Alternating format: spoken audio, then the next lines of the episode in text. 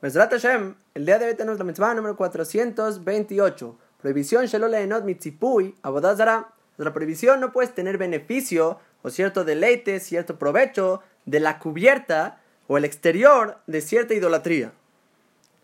Y escribe el Jinuch que incluso que, por ejemplo, una idolatría que no tiene tefisat yade, no se puede tomar con la mano, digamos, una montaña o cierto animal o cualquier cosa que no puede la persona agarrar, y una persona se la posterna y lo empieza a hacer como Dios, todo esto, aunque es una idolatría, no queda prohibido el provecho de esta montaña, por el ser un hecho de que es de todos, es una montaña, y no se prohíbe la montaña misma.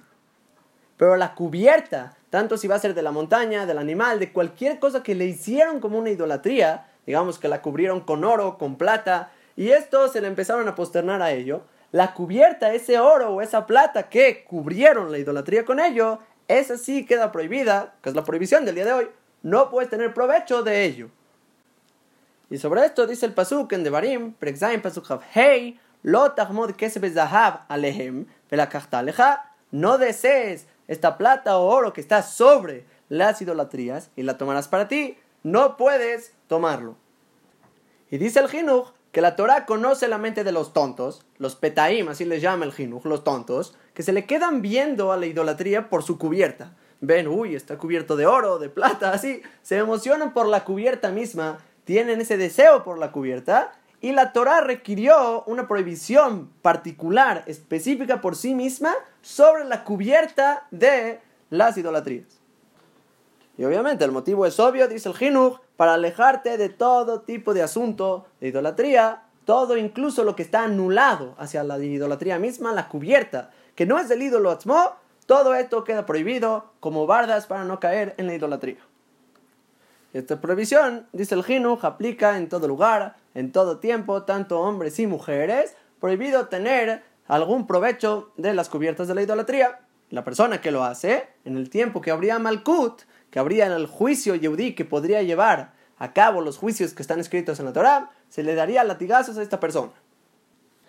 Ahora el Sforno escribe sobre el Pasuk Shelifamim va a haber veces y va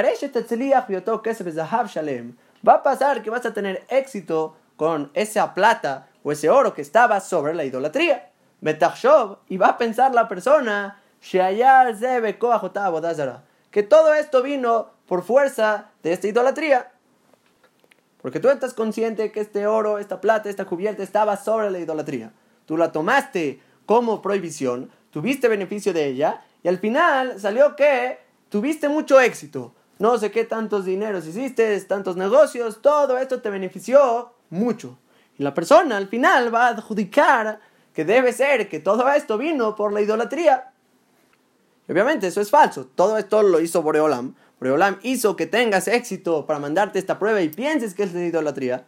Pero para que la persona no caiga en esta prueba misma de pensar y adjudicarlo a la idolatría, dice el Sforno, por eso te prohibió la Torá de usar incluso la cubierta de la idolatría.